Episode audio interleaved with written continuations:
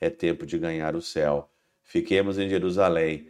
O poder do alto, o Espírito Santo, nos fortificará.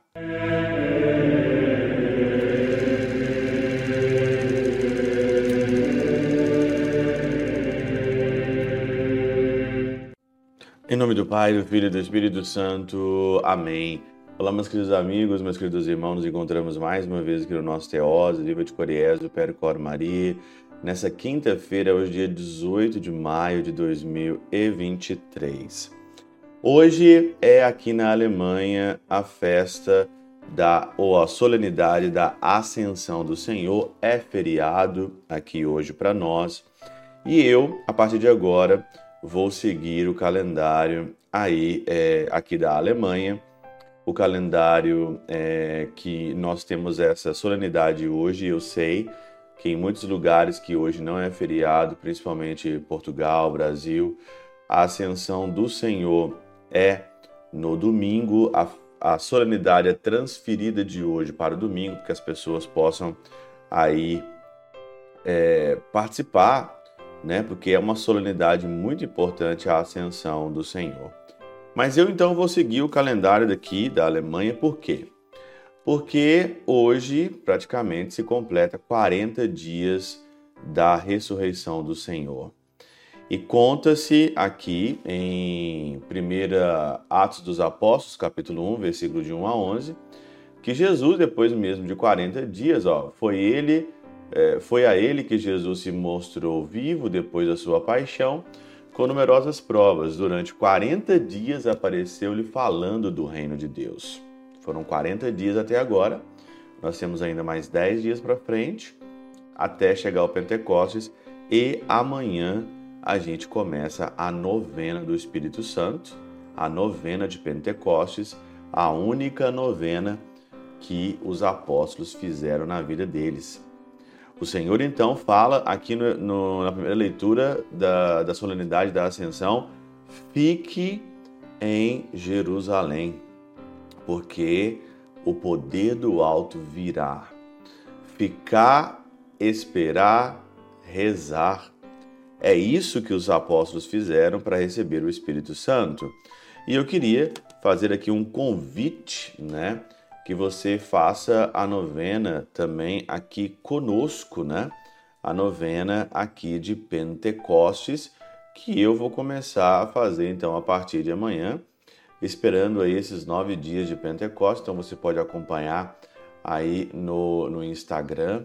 Você acompanha aqui no Instagram, vai estar tá aí postado sempre no nosso Instagram todos os dias a novena de Pentecostes, além de você ouvir o Teoses normal, como você sempre faz você também pode ouvir a meditação e fazer particularmente a sua novena essa espera. Então ficai em Jerusalém, não vos afastei de Jerusalém. Esperai a promessa do Pai. Essa é a primeira leitura aqui da solenidade de, da ascensão do Senhor na espera. Então, você entendeu por que, que eu quero então aí fazer aqui a, a solenidade ou comentar a solenidade da ascensão aqui hoje nessa quinta-feira. O que, que é ascensão?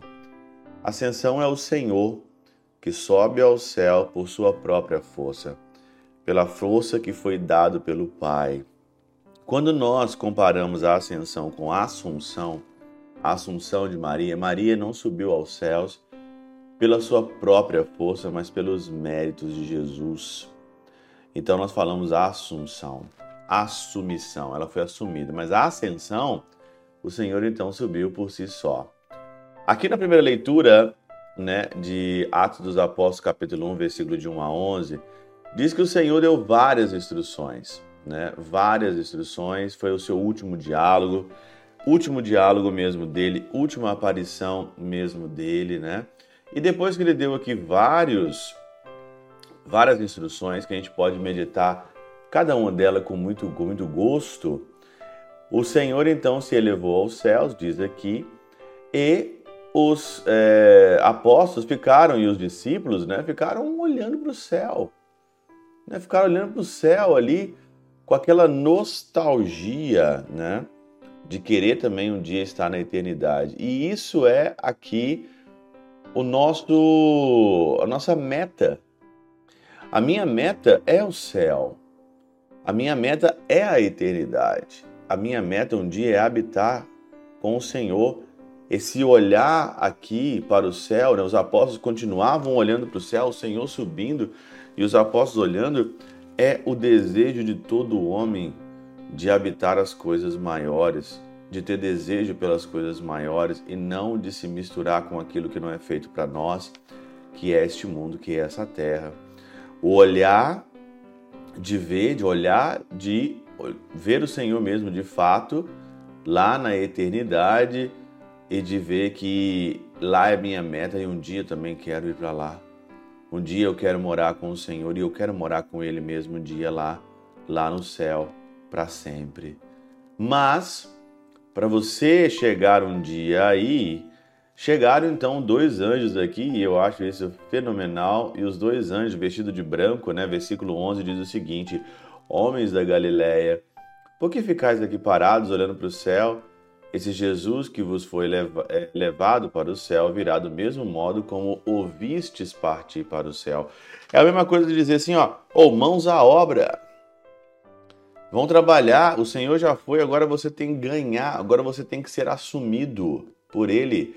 E é com o trabalho, com o esforço. Ninguém vai entrar no céu sem esforço. Ninguém vai entrar no céu sem sacrifício. Agora chegou a nossa hora, agora chegou a nossa vez. Vamos lá, mãos à obra. A meta é essa. Mas vamos então aqui fazer já o céu na terra. Vamos tentar implantar esse reino dos céus, esse reino do coração de Jesus, né? Que nós rezamos tanto no Pai Nosso que venha o teu reino, tá? Mas sem a gente não vai acontecer isso. E aí eu acho fantástico uh, o evangelho, né? Da missa de hoje. Eu peguei aqui o evangelho da missa da, da Tridentina antigo, por quê? Porque aqui na nossa missa normal, você vai ouvir o evangelho de Mateus, capítulo 28, 16 a 20, que também é maravilhoso, que passa. Só que nessa reflexão passa o evangelho de Marcos, capítulo 16, versículo de 14 a 20, quando Jesus dá aqui também as suas últimas instruções, né? E ele fala que é, pregando o evangelho, primeiramente o Senhor aparece ali na sua última instrução e ele repreende a dureza do coração. Nós não temos que ficar aqui nessa terra com dureza de, de coração, com incredulidade, né? Então o Senhor repreende por não terem dado crédito que o viram ressuscitado. E aí então ele diz: Ide por todo o mundo, pregai o evangelho a toda criatura. O que crê e for batizado será salvo, e porém não crê será condenado. Eis os milagres que acompanharão os que creem. Expulsarão os demônios em meu nome, falarão novas línguas, manusearão as serpentes, beberão alguma coisa mortífera, não lhe fará mal, imporão as mãos sobre os enfermos e será curado. Esses são os sinais que acompanham a gente. E esses sinais acompanham mesmo. Acompanham não do jeito que você pensa ou do jeito que está pensando que aconteceu lá. Porque o que aconteceu lá, os sinais que aconteceram lá, aconteceram por quê? Aconteceram porque aquela igreja nascente precisava daqueles sinais, daqueles milagres para se expandir. Hoje nós não precisamos daqueles milagres, daqueles sinais, mas os milagres e aqueles sinais acontecem do mesmo jeito, como diz aqui São Gregório Magno, aqui na reflexão de hoje. Mas eles foram necessários no início da igreja, pois para que crescessem a fé dos crentes, ela teve de ser alimentada por milagres.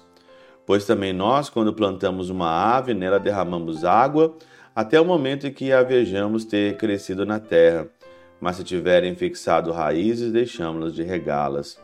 Sobre esses sinais e virtude temos algo a considerar de modo mais sutil, pois a Santa Igreja faz todos os dias espiritualmente o que fazia então corporalmente pelos apóstolos. Acontece do mesmo jeito depois da ascensão do Senhor, os mesmos milagres acontecem não de forma corporal, mas acontecem aqui, como diz São Gregório Magno, acontece de modo espiritual. Os milagres acontecem do mesmo jeito. Com efeito, quando seus sacerdotes impõem, pela graça do exorcismo, as mãos sobre os crentes e proíbem os espíritos malignos de habitar as suas almas, Que outras coisas fazem se não expulsar os demônios? Os demônios são expulsos hoje. E os fiéis que abandonaram as palavras seculares e ressoaram os santos mistérios falam em novas línguas.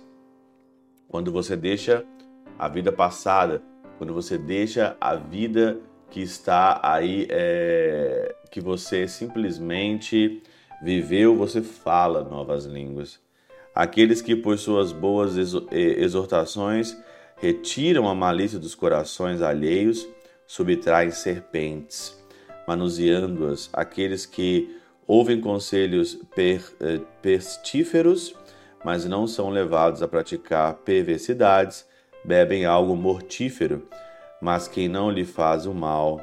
E quando vêm seus pró, é, próximos se de, debilitarem nas práticas das boas obras, é com o exemplo de suas próprias obras, dão força à vida deles, impõem as mãos sobre os enfermos e eles são curados.